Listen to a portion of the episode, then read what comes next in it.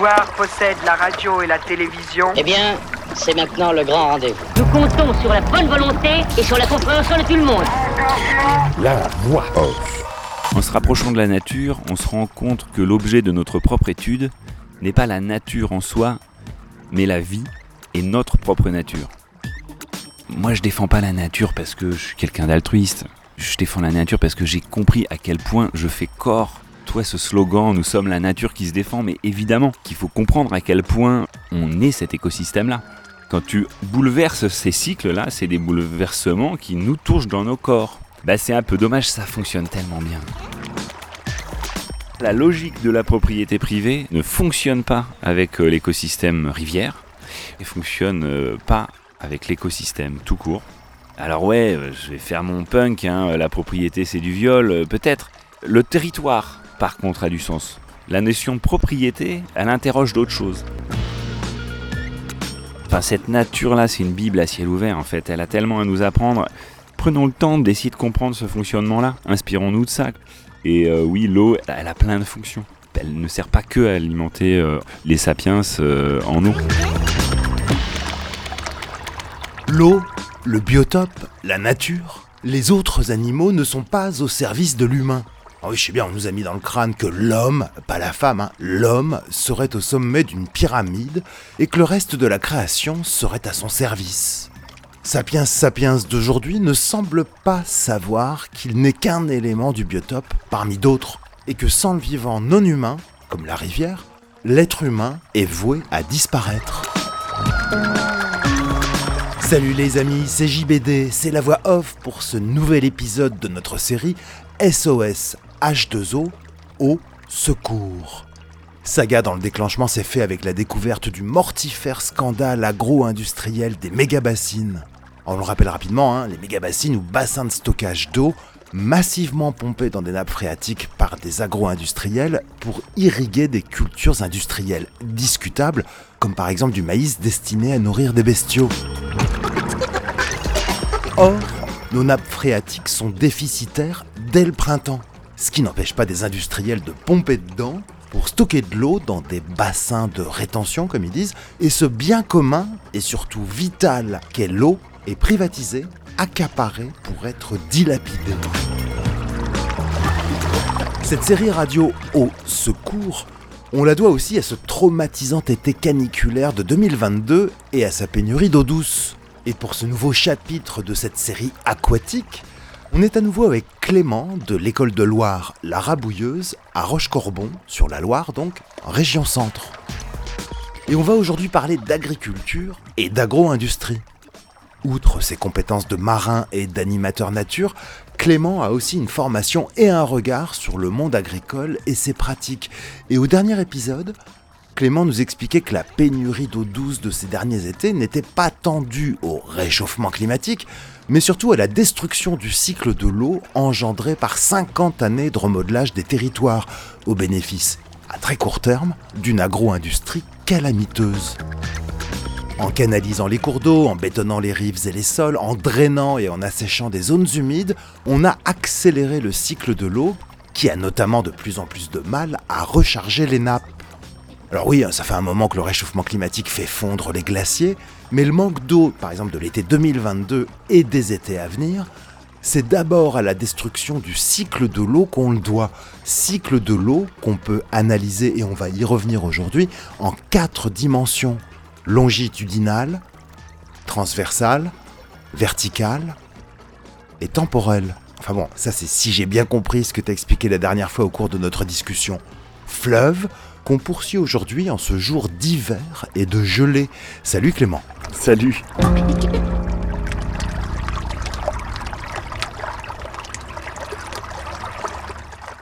Au moment où on enregistre cette émission, où on se retrouve au Pélio, donc à Rochecorbon, en amont de la ville de Tours, sur la Loire. Je viens souvent ici quand c'est l'été, euh, quand il fait beau, mais finalement peu l'hiver.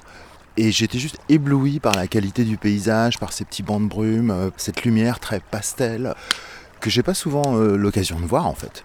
Pour reprendre ce qu'on se disait la dernière fois, je dis putain, c'est vrai que c'est bien foutu la nature quand même, c'est beau. Ouais, ouais, c'est beau, puis ça change quoi. Chaque saison a son lot de, petites merveilles et de petites euh, surprises. Bon, là, il y a eu un bon coup de round-up, tu vois, ce matin, là. Un round-up naturel, hein. Ouais, provocateur. Un bon coup de gelée, quoi. Donc, euh, ouais, tout est en train de.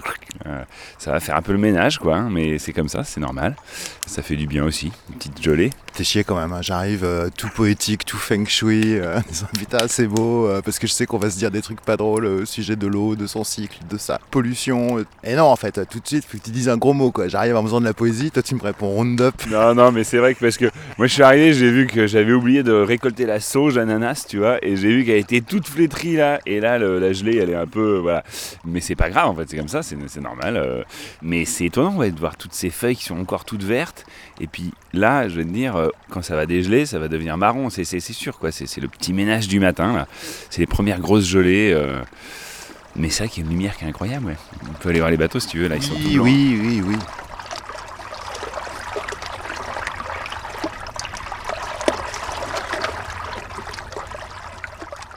Mais tu sais, je me fais souvent la réflexion quand je vais dans des musées, que je vois des peintres qui ont représenté des paysages, trucs comme ça. Je pense notamment à ce peintre anglais, Turner, des spécialistes de marine, et qui venait peindre ici euh, pour les légendaires lumières ligériennes. hein, euh. c'est pas qu'on va y faire dans le cocorico, mais quand même, c'est vrai que c'est beau par ici, la Loire. Bah, ce qui est incroyable avec le- le- l'eau, de toute façon, en général, c'est que c'est un reflet du ciel. Donc euh, voilà, pour peu que tu aies un ciel un peu lumineux, bah pouf, ça se reflète, tu l'as deux fois. Donc là, on s'éloigne euh, du bras zéro et de la base de la rabouilleuse. Le Pélio, c'est tout l'ensemble du site là, c'est-à-dire là où il y a les hangars de la rabouilleuse et tout ça, et aussi l'embarcadère vers lequel on se dirige. Alors le Pélio, c'est plutôt le terrain qui est là, qui jouxte, euh, on va dire, notre atelier. Euh, qui sert à faire des fêtes, souvent. ouais, oui, c'est ça. C'était une prairie, donc c'est plutôt cet espace-là qu'on appelle le Pélio, qui est un espace du coup euh, de liberté, quoi. hein. Euh, euh, aussi, on a voulu avoir une zone de gratuité comme ça, ou parce que la nature, euh, c'est aussi la gratuité. Donc bah moi je passe ma vie à faire payer les gens pour les emmener sur la Loire, mais je leur vends pas la Loire, moi je leur vends un accompagnement, je leur vends l'entretien des bateaux, je leur vends tout ça. Mais la nature, c'est un espace qui doit être gratuit. Voilà, c'est un peu ça qu'on avait envie symboliquement d'avoir un espace comme ça qui est accessible à tous.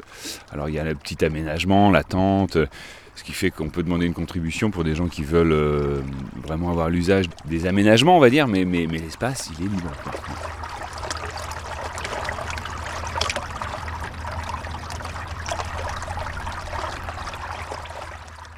Bon, tu vois, c'est tout blanc. Donc on est devant euh, la Loire, il y a euh, le soleil très diffus, pastel, euh, et puis cet automne là qui avait euh, finalement trois semaines de retard si j'ose dire. On avait en novembre des paysages d'octobre, et là ça y est, là, le, coup de froid euh, fait tomber les feuilles et tout, l'hiver, blam, et c'est tellement beau. Ouais, ouais, c'est clair. Là, ça s'est bien installé. Tu vois, nous, on a remonté les bateaux, du coup, on les a installés là parce que bah, l'eau est remontée un peu et c'est un port mobile, tu vois, parce que sur la Loire, tout est un peu en mouvement tout le temps. Donc, on n'est pas sur des installations fixes, surtout pas sur l'eau. Donc voilà, on l'a, on l'a remonté là, ils sont un peu plus à l'abri des, encombres. Quand l'eau va monter, euh, forcément, tous les troncs qui ont été coupés par les castors, euh, tout ce qui est comme ça, juste au bord, sur la rive, quand l'eau va monter, elle va décrocher les branches et donc il va y avoir tout un tas d'encombres qui vont descendre le fleuve. Et là, bah, voilà, c'est plutôt pas mal d'avoir prévu le coup et d'avoir un peu protégé les bateaux euh, dans une zone où, voilà, où ça passe moins. Ça, c'est un repère de marinier, tu vois. Quand tu vois des branches dans l'eau, tu sais que l'eau est en train de monter. Quand tu vois un tronc ou deux, ah, tu te dis, tiens, l'eau monte. Ça décroche.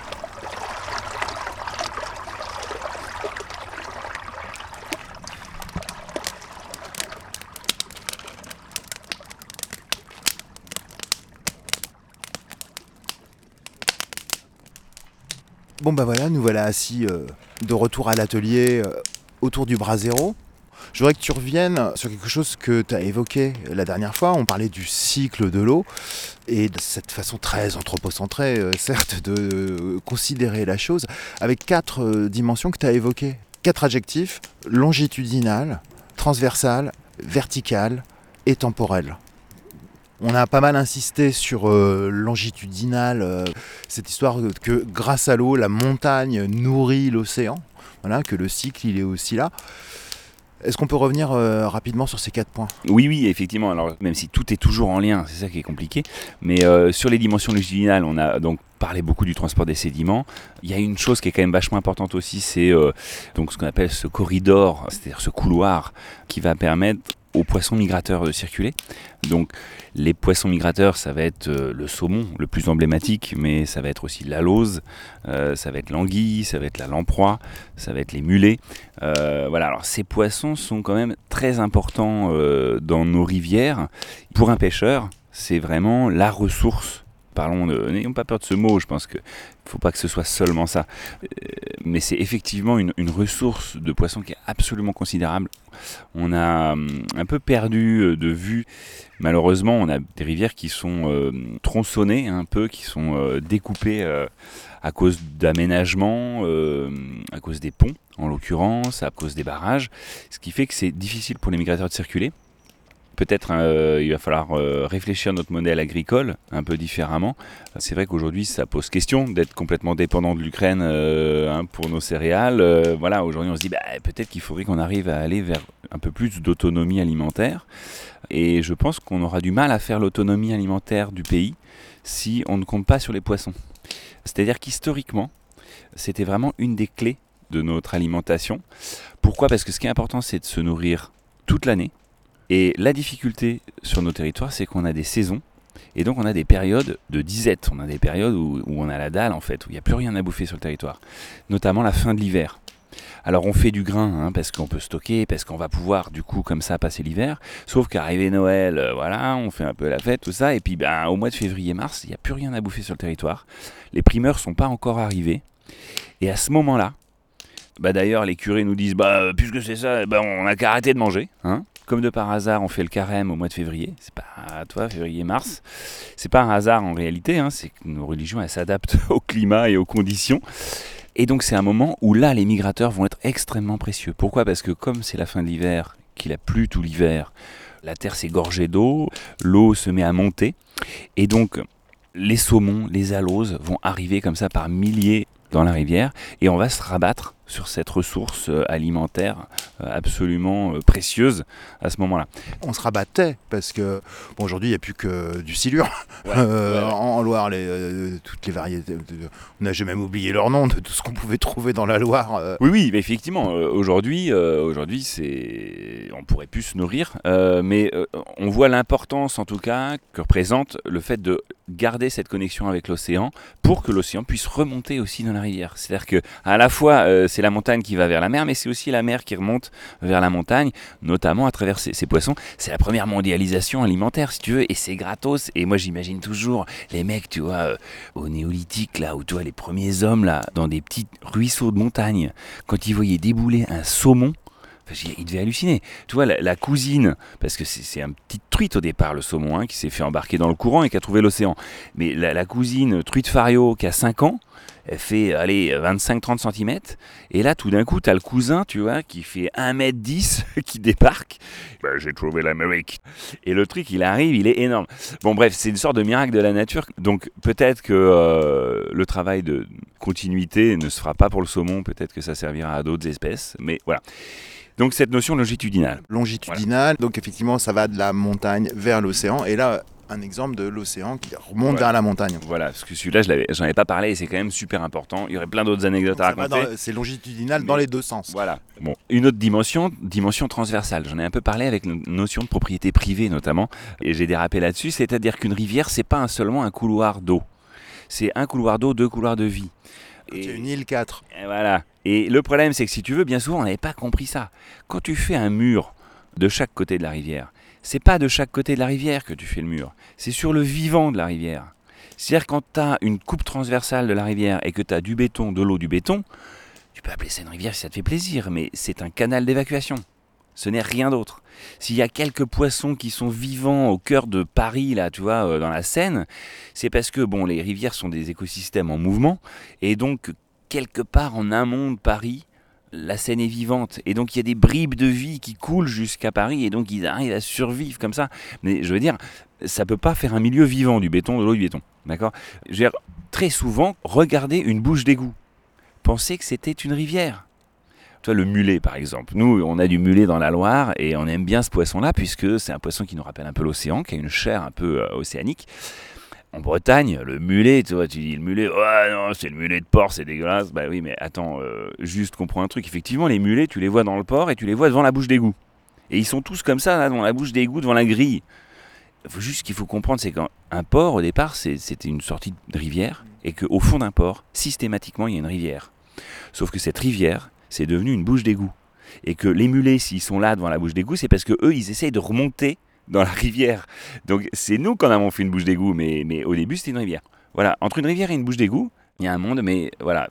Est-ce que vraiment on a envie de transformer nos rivières en bouche d'égout C'est une question, vraiment. En tout cas, une rivière naturelle, une rivière normale, et c'est vraiment la particularité de ce fleuve Loire, il a des berges naturelles que la rivière va pouvoir façonner. Parfois elle va creuser, parfois elle va déposer, on en a déjà parlé la dernière fois. C'est très important puisqu'effectivement c'est là que la vie va apparaître. Dimension transversale. Petit insert, euh, c'est que euh, notre copain le rouge-gorge, là, qui était déjà là la dernière fois, parce qu'on est sur son territoire apparemment, est venu euh, sautiller entre nos jambes là. euh, il a compris que les sapiens du coin sont pas dangereux pour lui, mais il est à nos pieds là. Ouais. Écoute, j'ai jamais vu un rouge-gorge d'aussi près, j'ai l'impression. Il est pas farouche, hein. Non, non, c'est est. Bon, on est un peu chez lui, donc Mais il est, euh, j'allais dire effronté, enfin en tout cas, il a pas peur de nous. hein. c'est clair, c'est clair. Donc longitudinal, transversal, vertical. Vertical. Euh, les niveaux d'eau, ils changent. Ça monte et ça descend. Et c'est très vrai sur euh, la Loire. Globalement, sur toutes les rivières, si tu veux, ce qui fait monter l'eau, hein, c'est pas la lune, hein, c'est pas des marais, euh, c'est la pluie. Puis il pleut, plus on monte, et quand il fait beau, l'eau descend. Dans nos climats, on a des saisonnalités et donc on a des variations de niveau d'eau. Ça va pas être forcément le cas euh, de l'Amazone ou tu vois de, de- certaines rivières, mais nous on a donc des rivières à marnage l'écosystème et les, animaux se sont adaptés à ça. Euh, alors il y a un, bon exemple, c'est le brochet. Le brochet, c'est un poisson qui pond dans l'herbe. Alors évidemment, il prend pas ses bottes, ses clics et ses claques hein, pour aller euh, dans l'herbe, il va attendre la crue. Et il va, au moment où l'eau monte, choisir d'aller dans des, dans des prés ou dans des bois, dans les plantes euh, qui sont juste à la rive, et il va aller euh, coller ses œufs euh, sur ces herbes.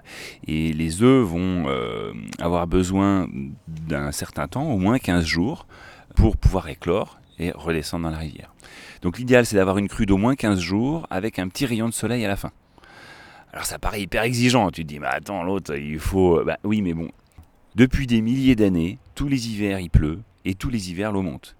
Et au moment de la décrue, si l'eau se met à descendre, c'est parce qu'il arrête de pleuvoir. Et s'il arrête de pleuvoir, donc il y a un petit rayon de soleil.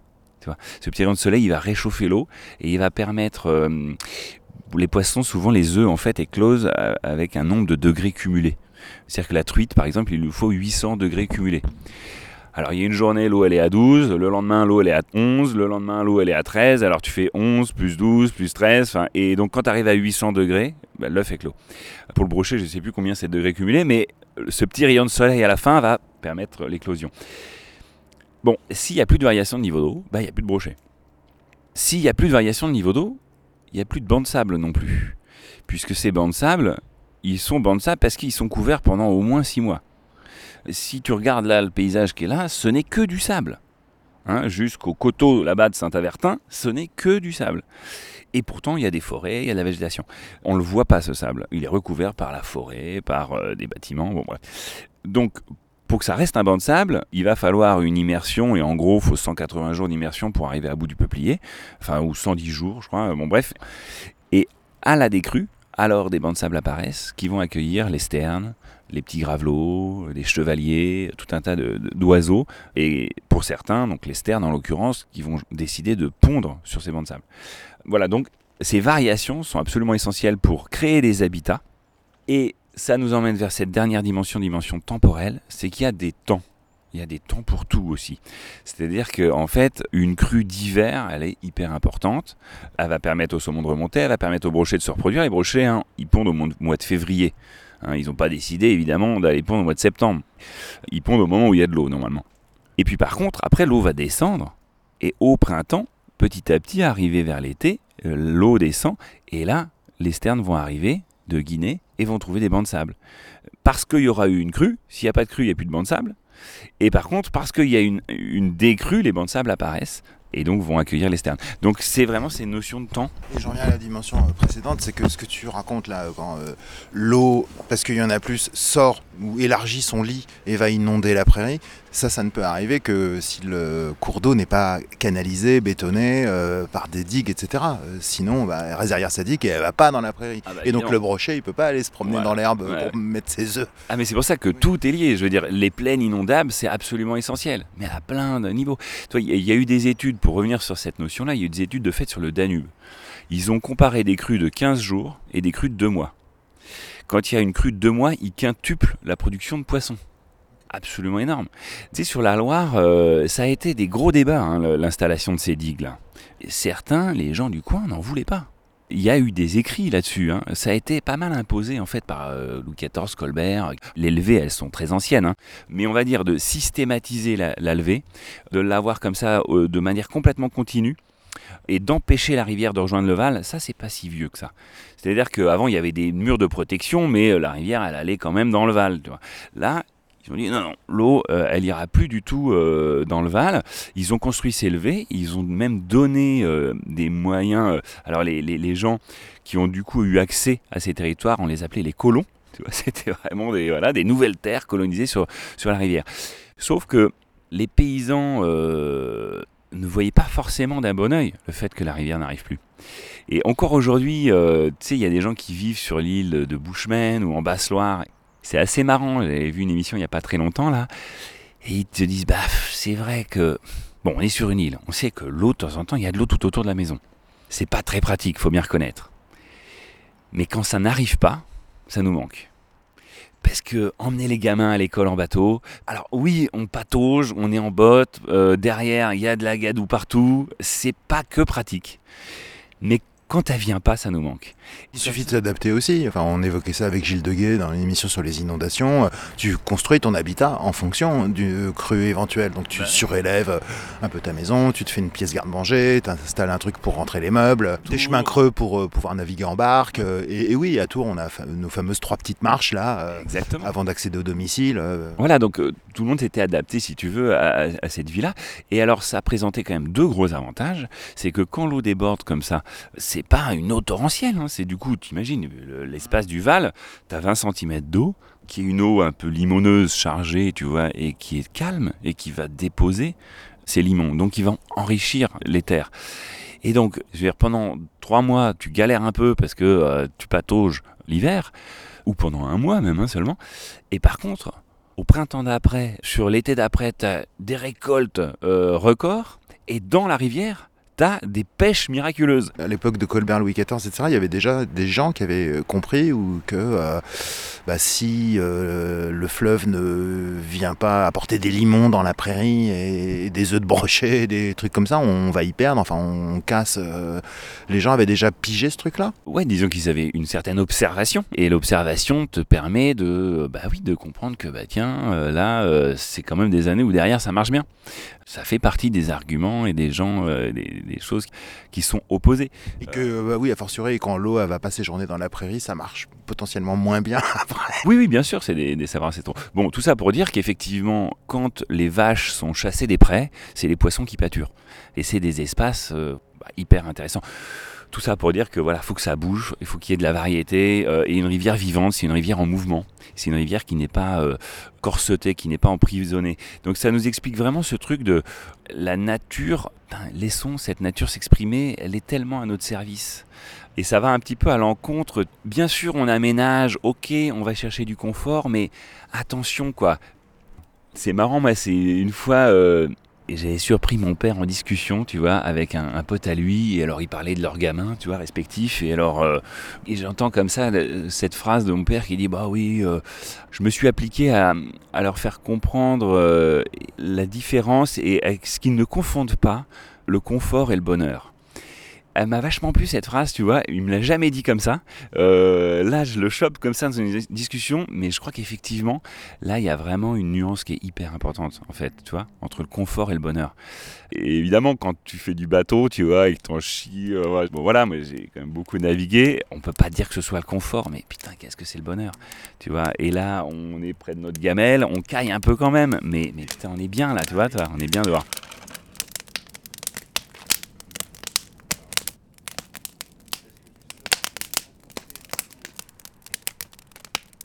Moi, ce qui fait mon bonheur, en tout cas, c'est d'être sur un milieu qui soit sauvage, avec euh, cette connexion au monde, avec ces saumons qui arrivent du Groenland, avec ces anguilles qui arrivent de Jamaïque, avec euh, les sternes qui arrivent de Guinée, avec les, cormorans qui arrivent de Norvège. C'est un voyage incroyable, tu vois. Et c'est juste là devant nous. Voilà, vivre au quotidien avec ce, monde en mouvement. C'est ce qui me donne euh, de l'énergie et c'est ce qui me donne envie de me battre pour défendre ce milieu-là, ouais. Ça ferait une magnifique conclusion, mais on n'a pas encore abordé complètement la notion du temporel. Si, on en a parlé finalement. Ah oui, alors je te l'ai. Si, si. Parce que je t'ai fait revenir sur le vertical. Mais si, si, bah, sur le temporel, si tu veux, c'est assez vite vu. C'est juste, il y a un temps pour chaque chose. En fait, une crue qui arrive au mois de juin, comme ça a été le cas l'été dernier, eh ben, ça embarque tous les œufs de sterne.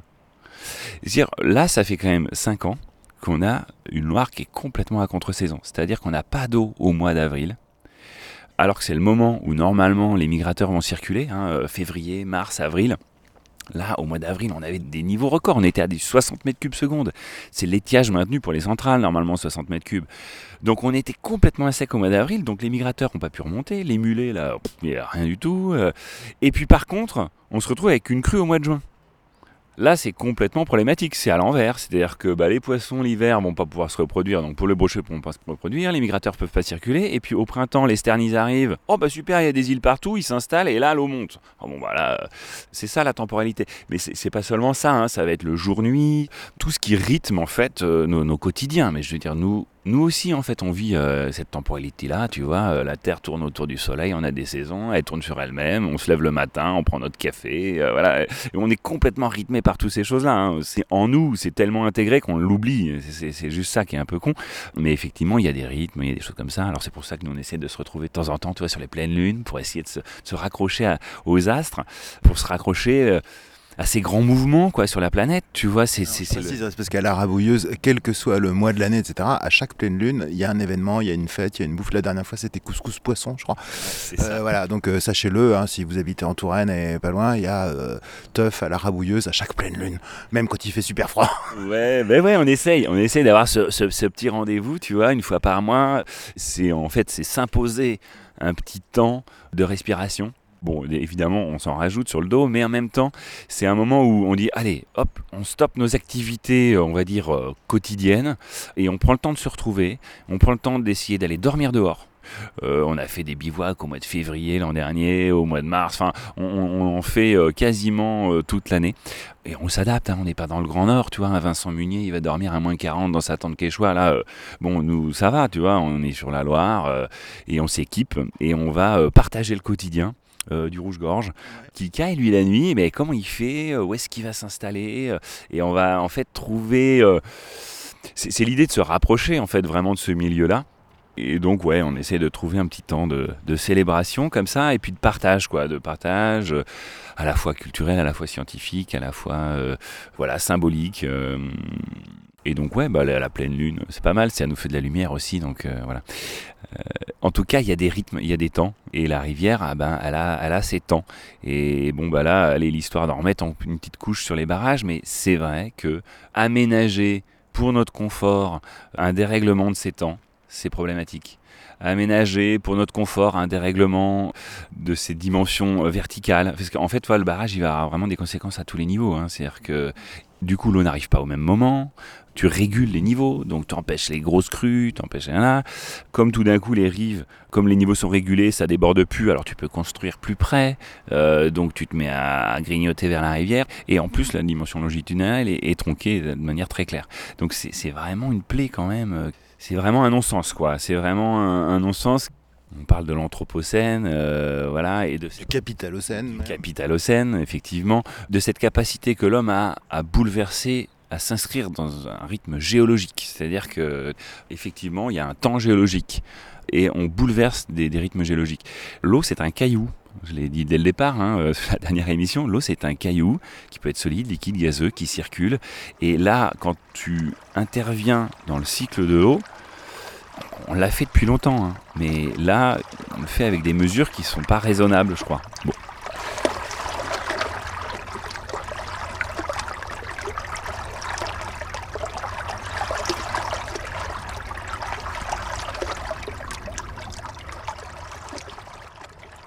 Je regarde sans nostalgie ce qui est redevenu euh, une île, mais où j'ai fait des séances de cul dans l'eau pour me le rafraîchir euh, en juillet et août euh, 2022.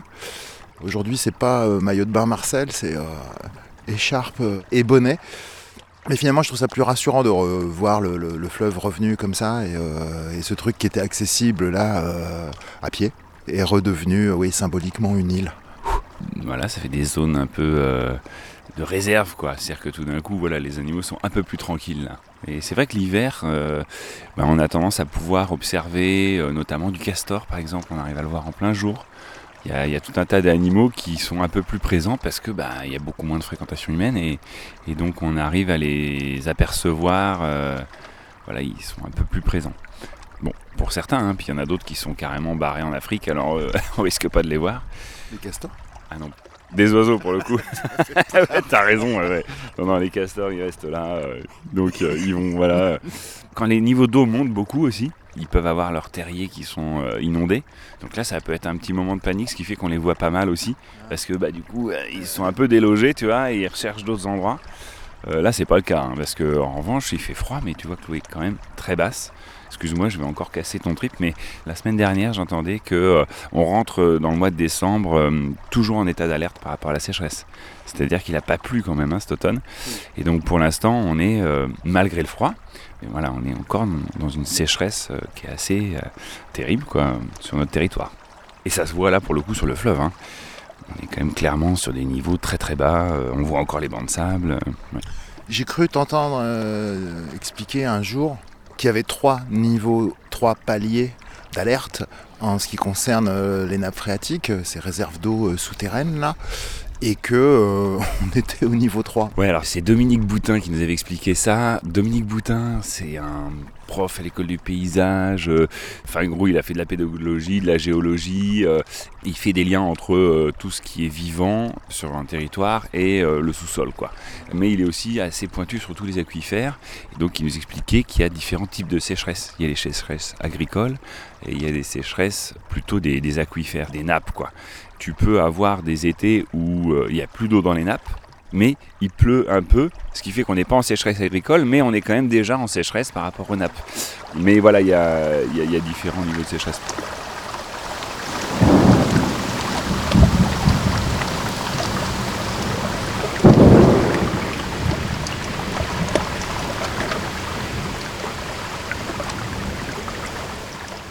Ce qui motive donc cette série d'émissions, comme tu sais, la porte d'entrée vers toute cette histoire d'eau, qui est encore plus compliquée que ce que je pouvais bien imaginer, euh, c'est les méga bassines. Quand tu me parles sécheresse, je pense donc à cette euh, agro-industrie qui puise avec des pompes puissantes des nappes phréatiques euh, déjà déficitaires pour irriguer des cultures critiquables. Si je dois retenir des idées fortes de la dernière conversation qu'on a eue, sécheresse, pénurie d'eau douce, etc. On met ça, et on a raison parce que ça commence tout juste, sur le dos du réchauffement climatique. Mais ce que j'ai cru comprendre, c'est que cette euh, pénurie d'eau douce, cette euh, raréfaction qui va euh, s'accentuer, n'est pas tant due, enfin pour le moment, aujourd'hui au réchauffement climatique, mais à des décennies, 40 ou 50 ans de pratiques agricoles et de mauvais traitement des sols. Ouais. Et que donc ce qu'on subit euh, là, alors oui, oui, ça, il fait plus chaud, il y a plus d'eau qui s'évapore, euh, on en a chié cet été, et, et ça annonce euh, probablement les étés à venir. Mais que là, ce qu'on a essentiellement subi jusqu'à présent, c'est euh, le mauvais traitement de notre biotope, euh, de ce cycle de l'eau que t'expliquais par la canalisation des cours d'eau, par l'accélération du cycle, par le bétonnage des sols, par le drainage, par la disparition des zones humides, etc. C'est ça, en fait, qu'on subit. Clairement, clairement, euh, si tu veux, effectivement, il y a euh, bah, les- ces ensembles de pratiques, euh, tu viens de citer, l'étanchéification des sols, le drainage, euh, le recalibrage des fossés, donc tous ces... Et, et auquel commence à se conjuguer le putain de réchauffement climatique. Super effet cocktail de... Depuis, voilà, de- depuis effectivement 40 ans, on a des pratiques qui ont tendance à bah, renvoyer l'eau le plus vite possible vers l'océan. hein. donc on a accéléré le temps de résidence de l'eau. Le temps de résidence, c'est ce temps entre le moment où la goutte tombe sur le territoire et le moment où elle rejoint l'océan. Et ce temps de résidence, il a été accéléré complètement.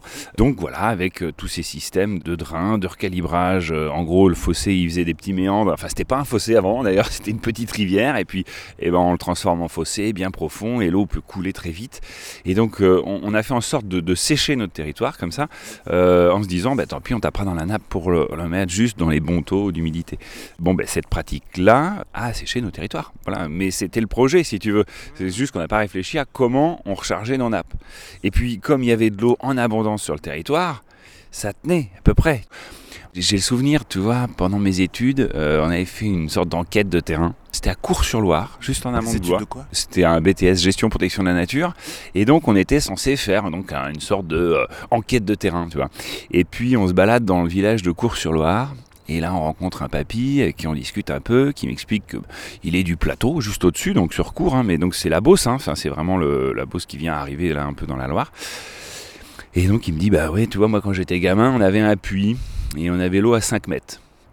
Et puis euh, bah, j'ai repris la ferme quand je me suis installé, euh, vraiment, que j'ai pris le relais, euh, il doit avoir, je sais pas, 25 vallées, tu vois, euh, j'ai recreusé à, à 20 mètres. Et puis, euh, un peu plus tard, j'ai recreusé à 35 mètres.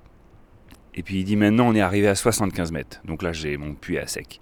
Et donc si tu veux, là il te raconte ça, euh, tu vois, c'était en 2004, euh, on n'était pas encore dans le réchauffement climatique, on était voilà, clairement juste dans l'assèchement des nappes par des pratiques. Il faut avoir conscience qu'on a une consommation de cette ressource quand même. Je le martèle, Ouais. cette idée forte là. Oui, bien sûr, réchauffement climatique, on sait bien que les glaciers fondent et compagnie, etc. Mais tu vois, une fois de plus, dans le discours médiatique et ambiant, si tu veux, on met ça sur le dos de la vilaine nature. Ah ouais, ça se réchauffe. Bon, évidemment, c'est un peu de notre faute. Mais par contre, on ne nous parle pas de euh, 50 années de destruction de paysages, de remembrement, d'assèchement des sols. C'est pour ça que j'insiste sur cette idée, parce qu'on nous le dit pas. Très souvent, on a l'impression, et c'est d'ailleurs normal, puisque ça a été quand même le travail de l'humanité depuis le début, d'essayer d'aménager son milieu de vie pour le rendre plus confortable. Hein, Il y a eu quand même cet enjeu-là depuis toujours. Je veux dire, on travaille à créer du confort. Et donc, euh, on a la sensation qu'on va pouvoir peut-être grâce à des aménagements, grâce à euh, et de la science et tout ça, on va réussir à aménager et à s'adapter euh, aux évolutions climatiques grâce à des aménagements, des barrages, des bassines. Il faut s'adapter. Voilà. Et c'est là qu'il y a quelque chose d'assez dangereux, je pense, parce que effectivement. Je dis pas qu'il faut pas s'adapter et je dis pas qu'on n'a pas le droit d'aménager notre territoire. Ça a été fait intelligemment pendant des millénaires. Et ces dernières 50 années, ce dernier demi-siècle là, c'est juste une catastrophe. Ouais, et puis alors intelligemment ou pas, c'est-à-dire qu'en fait on a fait des conneries, je pense, depuis le début. Le problème c'est que quand on fait des conneries avec des pelles et des pioches, ça va. Quand on commence à faire des conneries avec des bulldozers, c'est plus la même. Et c'est là qu'il y a une sorte d'accentuation euh, complètement dramatique avec euh, les moyens qu'on a aujourd'hui. Ce que t'expliquais aussi, parce que revenons-en au méga bassine, euh, ton gars là qui va chercher son eau dans son puits avec un seau et une manivelle, ça va. Par contre, de l'agro-industrie qui avec des pompes puissantes siphonne des nappes phréatiques déjà déficitaires. D'ailleurs, c'est là-dessus que je voudrais te ramener là, euh, début décembre 2022 là, tu regardais la Loire tout à l'heure, tu dis ouais, euh, pas terrible, il a pas plu machin. Et en fait, elles en sont où Nos nappes phréatiques, nos réserves d'eau? Là, je, je pourrais pas te dire exactement, mais je te dis, j'ai entendu cette émission là où il disait qu'on était quand même sur des niveaux de sécheresse. euh, tout simplement, il a pas plu sur le territoire. Donc, je veux dire, elles ont pas pu se regonfler, hein, ça c'est certain. Et c'est vraiment cet hiver qu'il va falloir qu'il pleuve, parce que on parle de, de pluie efficace. Euh, c'est pareil, c'est- bien triste hein, cette fonctionnalité toujours, mais bon, tant pis, hein, on essaie d'être clair. Les pluies efficaces, en tout cas pour la recharge des nappes, c'est les pluies d'hiver, parce que les arbres n'ont pas de feuilles, la végétation est pas en, en développement, et donc l'eau qui va tomber va pas être immédiatement captée par les plantes, ça va descendre et rejoindre les nappes. Alors que des pluies de printemps vont par exemple être tout de suite assimilées et renvoyées, voilà, ce qui est très bien pour les plantes, hein, si tu veux, mais ça va pas recharger de la même manière les nappes. Donc ouais, bah ouais, on a hâte un peu de voir la pluie arriver aussi, tu vois, et, et la neige, pourquoi pas, mais en tout cas il va falloir de l'eau, quoi. Ce sera à sauter pour mieux reculer de toute façon, parce que globalement, le modèle qui est en place, le modèle monstrueux de siphonner une ressource déjà déficitaire. hein. D'ailleurs, je me pose la question, je me dis, dans les tenants et les pratiquants de cette agro-industrie qui pompe de l'eau pour irriguer du maïs destiné à nourrir des bestiaux, il doit y avoir des gens quand même qui ont des cerveaux là-dedans et qui se rendent compte même d'un point de vue capitalistique que leur modèle, il n'est pas viable à long terme, parce qu'une fois qu'ils auront fini de piller la ressource jusqu'à la dernière goutte, leur modèle agricole et donc leurs revenus vont s'écrouler. Chez ces gens qui ont des pratiques qui nous semblent aberrantes, il doit quand même y en avoir qui réfléchissent et qui se rendent compte que ce qu'ils font n'est pas viable à long terme, même pour leur euh, modèle économique. Oui, oui, non, mais c'est certain que les choses ne sont pas aussi manichéennes et euh, voilà, avec des bons et des méchants. C'est évident qu'il y a des gens intelligents et des gens qui réfléchissent partout. Par contre, ce qui est compliqué, c'est qu'il y a des modèles des fois quand tu es pris dans un système, tu vois, c'est dur d'en sortir, euh, il y a toute un, une construction. C'est dur de se remettre complètement en cause, tu vois, de remettre toute une vie en cause. C'est des choses qui peuvent être euh, hyper violentes en fait. Non, mais tu parlais d'un système, en plus on parle aussi de multinationales, de Monsanto, de banques, d'un rouleau compresseur euh, face auquel l'individu, euh, l'exploitant agricole, l'ancien paysan devenu exploitant agricole, euh, on sait bien que les gens sont pris à la gorge en fait euh, et endettés pour des vies entières. euh. Ouais, et puis il y a des histoires, euh, je crois, humaines derrière aussi qui sont compliquées. Tu parlais de Pesani la dernière fois. euh, Pisani, un ministre de l'agriculture de De Gaulle, qui s'excusait à la télévision, euh, quasiment en pleurant, d'avoir massacré le territoire avec ce, fameux remembrement. Mais euh, ça n'a pas été seulement le remembrement, ça a été la mise en place de la politique agricole, si tu veux, au sortir de la guerre. Ça a été des moyens absolument considérables. Enfin, ils se sont donné des moyens incroyables, notamment euh, la mise en place de tous les lycées agricoles. Je connais bien ce milieu parce que moi j'ai fait tout mon cursus euh, en lycée agricole. Euh, les lycées agricoles sont apparus parce qu'il y avait besoin de former ces jeunes à euh, l'usage des pesticides, du drainage, des nouvelles pratiques, si tu veux, qui allaient voilà, sauver le monde et nourrir le monde. Au lieu de laisser le monde se nourrir, là on avait cette prétention de nourrir le monde. Ça a été un travail considérable et ça a été mais des drames dans les familles quoi. Imagine, tu vois, les grands-pères qui de génération en génération en génération depuis euh, des milliers d'années se la terre, se toutes les pratiques, toutes les techniques, se refilent les semences. Et puis tout d'un coup, le fiston, il fait du nimp, sauf que c'est ton fils. Et puis il revient de l'école, et puis lui il sait lire, et puis il arrive, et puis il arrive avec ses machines, il défonce ta terre, il arrache tout ton travail, tout tes... Mais il produit quoi. Et puis il produit plus que toi. Et puis il te fait des putains de cadeaux à Noël, tu vois, et puis il te paye ta retraite. Et donc je pense que ça a été des, drames dans les campagnes euh, qui sont assez incroyables. Mais euh, la complexité des milieux, et je pense que les savoirs paysans euh, d'antan étaient d'une finesse euh, absolue. quoi. Moi j'ai vraiment un profond respect pour ce monde agricole, j'y ai quand même longtemps travaillé. Ma mère me raconte euh, souvent, là, elle a des souvenirs, quand elle était gamine, dans les années 60, elle avait 16 ans, toi les années yéyé, machin, bah, s'intéressait à des trucs d'ado des années 60, les conneries, Sylvie Vartan, je sais pas quoi. Sa grand-mère, donc mon arrière-grand-mère, était une paysanne, une maraîchère bretonne, qui pas été sûrement beaucoup à l'école, mais qui savait euh, la veille, en regardant les étoiles, le ciel, etc., savoir euh, quel temps il allait faire demain, euh, d'où viendrait le vent, etc., etc. Tout un savoir, en fait, euh, et aujourd'hui, ma mère, qui a passé 70 piges, me dit mais comme je regrette de ne pas avoir eu la maturité nécessaire pour écouter en fait ma grand-mère était un puits de science elle connaissait intimement la nature et j'ai pas été foutu d'écouter ce qu'elle disait et ce savoir euh, il a un peu disparu et aujourd'hui elle s'en mord un peu les doigts ma maman de ne pas avoir écouté sa mémé la paysanne Ben oui, non, mais c'est sûr, c'est sûr qu'on va euh, forcément un peu euh, s'en mordre les doigts à un moment donné quand on, essaiera d'avoir un peu d'autonomie alimentaire sur le territoire. C'est évident qu'il y a hum, énormément de savoirs qui s'éteignent comme ça. Après, voilà, bon, il y a- tout un tas de structures qui essayent de maintenir, de développer ce savoir-là. Mais ce qui est certain, c'est que il y a eu un travail en tout cas de formation ou de déformation, euh, mais en tout cas de, de transition. Et euh, aujourd'hui, euh, voilà, il va falloir euh, mettre les moyens pour réenvisager d'autres manières d'habiter notre territoire. Et ça va passer aussi par des écoles. Donc de la même manière qu'on l'a fait au sortir de la guerre, là, je vais pas euh, paraphraser notre cher président, mais, mais on est en guerre, c'est évident. Il y a, là, on est dans une économie de guerre, il y a tout à reprendre. Il faut réisoler tous les bâtiments, il faut réenvisager notre mode agricole, il faut... Donc il y a tout à faire. Donc euh, ça peut être aussi un chantier tout à fait enthousiasmant.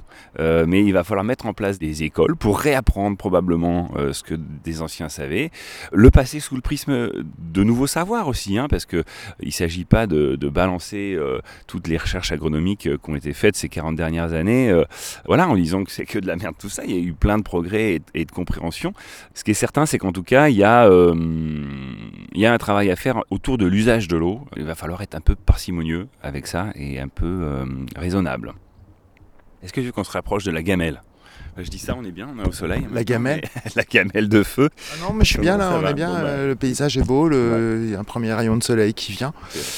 J'en parlais la dernière fois, c'est qu'il y a aussi ce traumatisme collectif là qui culmine pendant l'occupation, enfin qui va durer un, un moment.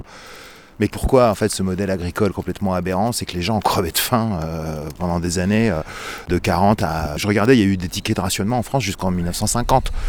Je pense que ce traumatisme du manque a aussi engendré euh, ce, ce productivisme fou, ce faut manger de la viande tous les jours. C'est évident qu'il y a eu de ça, mais si tu veux, c'est pas pour faire encore plus cynique, cynique que toi, non, mais en réalité, il faut bien comprendre que quand il y a une guerre, en général, il y a des gens qui gagnent de l'argent. hein. Ça s'appelle un profiteur de guerre. Voilà.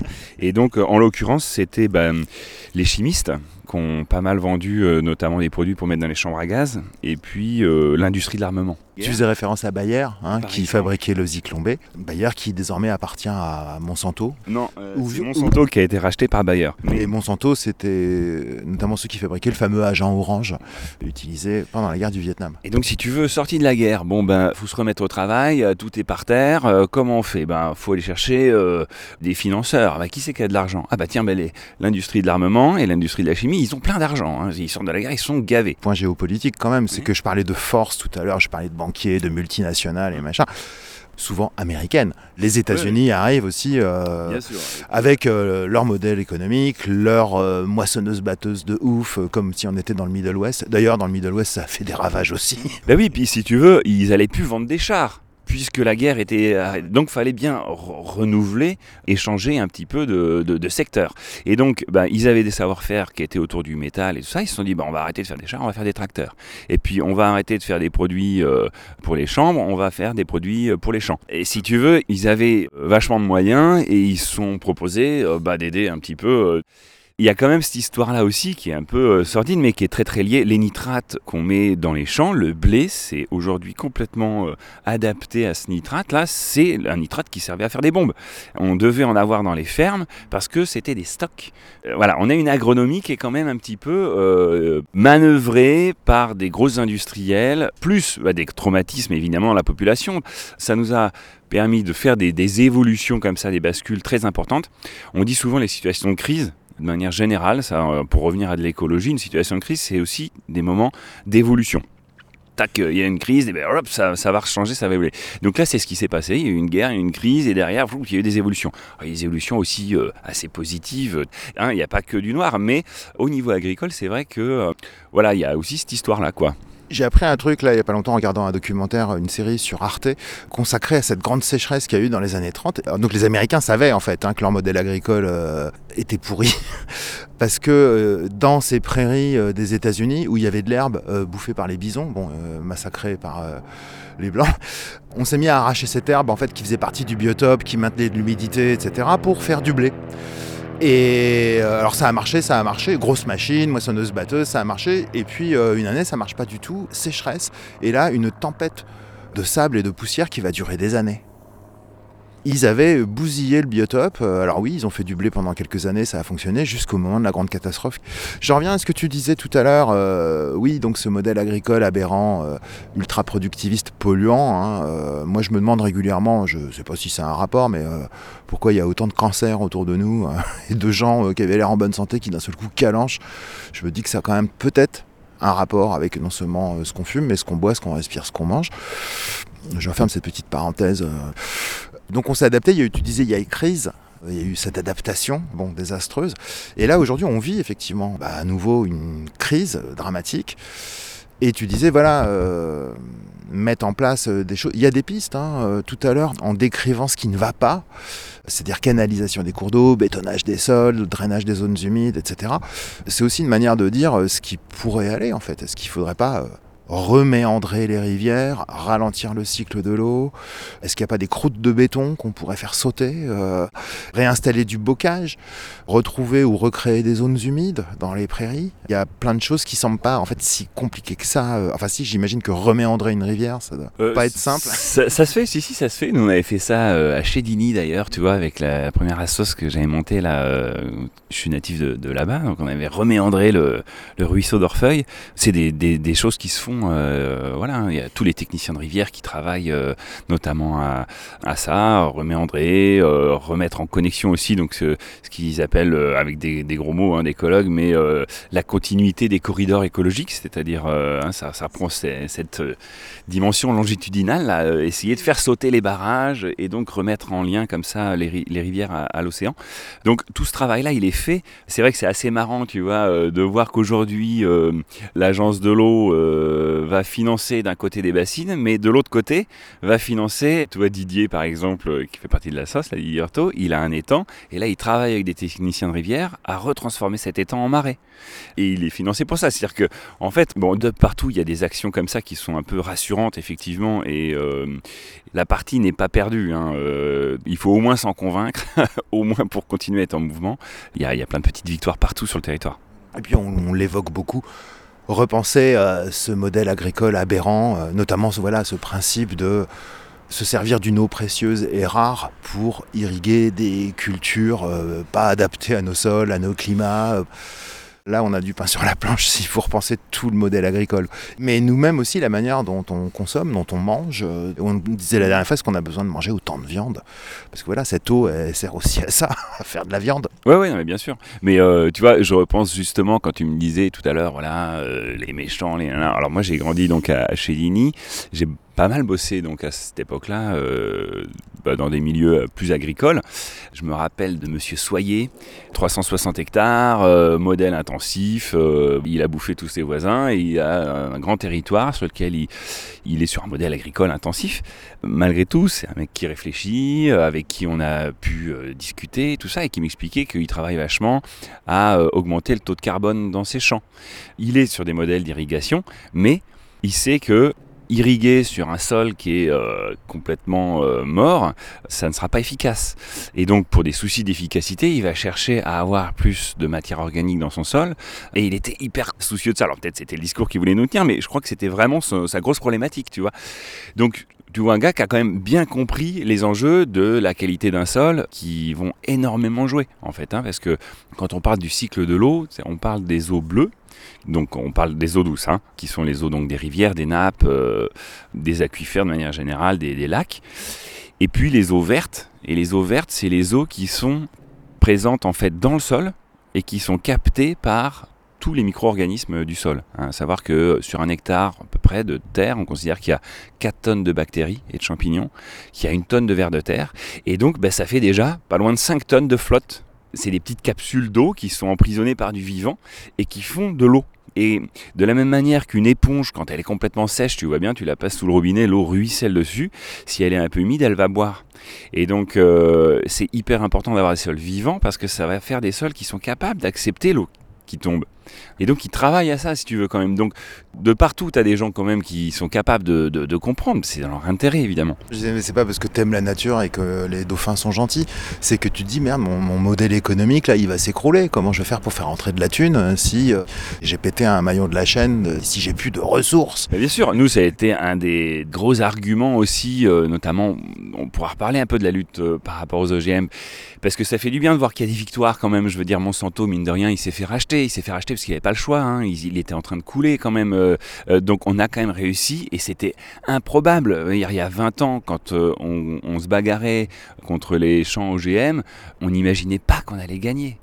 Je veux dire, on a quand même gagné. C'est-à-dire qu'il y a 20 ans, la question c'était est-ce que l'ensemble des maïs, euh, du blé, du riz, de tout ce qui nourrit l'homme va pouvoir être la propriété d'une boîte? Parce que c'était ça l'enjeu quand même. Et ça, ils n'ont pas pu, parce qu'il y a eu des soulèvements partout sur la planète. Privatisation Euh, du vivant, quoi. Enfin, une voilà. de plus, d'ailleurs. Ouais, ouais, mais ils n'ont pas pu le faire. Donc, tu vois, comme quoi, je veux dire, euh, en fait, on gagne des victoires de partout. Et en l'occurrence, voilà, là, ils n'ont pas réussi à, à privatiser ce vivant. L'argument par rapport aux OGM, notamment si tu veux au tribunal et en France, c'était de dire mais attendez, mais quel intérêt on a, nous, en France, de faire des OGM La France doit essayer de s'installer au niveau euh, mondial dans un commerce. Est-ce que véritablement c'est avec des OGM que la France va venir concurrencer le tourteau, tu vois, ou le soja euh, euh, au Brésil, euh, les États-Unis. Mais qu'est-ce que tu vois la taille du pays? Mais on va pas aller les concurrencer là-dessus. Nous, notre modèle agricole, il peut éventuellement, tu vois, pour reprendre leur terme, mais voilà, inonder le marché mondial avec du bon pinard avec des fromages, avec voilà, c'est ça la France, c'est quand même des, des produits de qualité, tout ça. Bon, c'était un peu l'argument, mais économique pour dire mais attendez, en fait là, on est en train de se tirer une balle dans le pied. Euh, si on fait de la France une zone sans OGM, alors on s'ouvre à un marché incroyable. La preuve, c'est que quand les Américains sont pas contents avec nous, ils boycottent le Roquefort. Complètement. Mais la preuve aussi, c'est que au- final, les produits français, tu vois, euh, sur des étals américaines, je ne raconte pas le- les, les prix. Donc à l'époque, si tu veux, c'était l'argument de dire, ok, euh, on fait de la recherche, bah, faisons de la recherche. Moi, les bases de recherche que j'ai fait en cours, c'est il y a une éprouvette témoin et il y a une éprouvette euh, expérience. Donc soyons l'éprouvette témoin. Tu vois, moi je leur dis, bah, soyons- voilà, au moins comme ça, on sait comment ça se passe euh, si on fait rien. Bon, bref. Et ce qui est certain, c'est que là, pour reparler de cette anecdote par rapport aux produits et à, à l'intérêt qu'on a à faire des produits de qualité et, Et bien de chez nous. et bien, et bien de chez nous. Non, mais des produits qui ont du caractère. En fait, parce que c'est génial d'avoir des produits aussi, euh, tu vois, de l'Est, ou pas cette uniformisation là de, de produits dégueux partout sur la planète. Voilà, quand tu as la saveur d'un vrai ananas euh, qui a été produit. et donc, euh, on, on, on a embarqué euh, Monsieur Rollinger avec Thierry Bouvet, là, le pêcheur professionnel qui voulait lui faire découvrir son garum. Olivier Rollinger, donc, chef cuisinier renommé, commerçant en épices et spécialiste de la gastronomie. Et Rollinger nous explique à un moment que ce qui a sauvé les vins français, c'est les vins nats. Pourtant, bon, dans les vins nats, toi, il nous explique. hein, il dit bon, alors des fois, il y en a, ils pensent que presser du raisin, foutre ça dans un tonneau, ça fait du vin. Non, faire du vin, c'est un peu plus compliqué. En revanche, il dit moi, il y a 10 ans, je pouvais pas mettre un vin français sur une table. C'était has-been. Il y avait des trucs absolument incroyables qui se faisaient en Afrique du Sud. Il y avait des trucs incroyables en Australie. Ramener un Bordeaux français, ça n'avait aucun intérêt. Je ne pouvais pas me permettre de faire ça sur une table. Il dit aujourd'hui, grâce au vin nat, il y a eu des expérimentations un peu partout sur le territoire. Dit aujourd'hui, il y a des superbes produits et c'est ce qui a sauvé les vins français. Bon, ça m'a plu parce que je me suis dit, bon, bah voilà, on, on- s'y retrouve, quoi.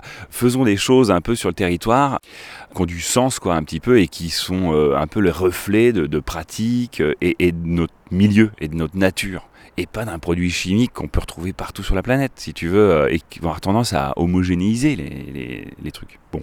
C'est hyper convaincant ce que tu Ouais. dis. Je serais exploitant agricole, euh, je serais assez séduit en fait. Et euh, mon ego national un peu regonflé aussi en disant mais ouais quand même, c'est vrai qu'on fait des bons trucs. C'est clair. On va prendre un café. Ouais, on va se reprendre un petit café, euh, voilà, un bien de chez nous. ouais, c'est ça.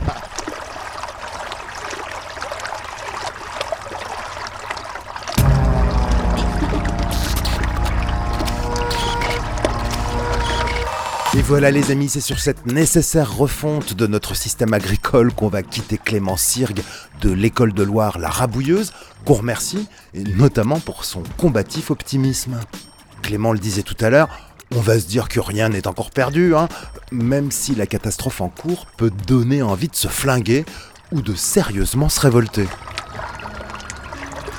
Mais pour redresser la barre, pendant qu'il serait encore temps, va peut-être nous falloir passer par des phases de conflit avec des gens et des intérêts qui n'ont justement pas intérêt à ce que les choses changent. Les questions de la conflictualité et de la violence se posent quand, par exemple, des manifestations pacifiques anti-méga-bassines se font copieusement gazer par les forces de l'ordre capitalistes, comme cela a été par exemple le cas à La Rochénard en mars 2022 ou à Sainte-Soline fin octobre. Quand la violence des crimes écologiques se heurte aux diverses réactions d'une population en danger, on en parle à nouveau avec Clément qu'on retrouvera bientôt sur ta radio préférée au prochain épisode de cette série, au secours, à réécouter sur notre site polémix et la voix off.com. Ce n'est qu'un combat, continuons le début. Salut terminé. Les petits cons alternatifs doivent s'arrêter maintenant.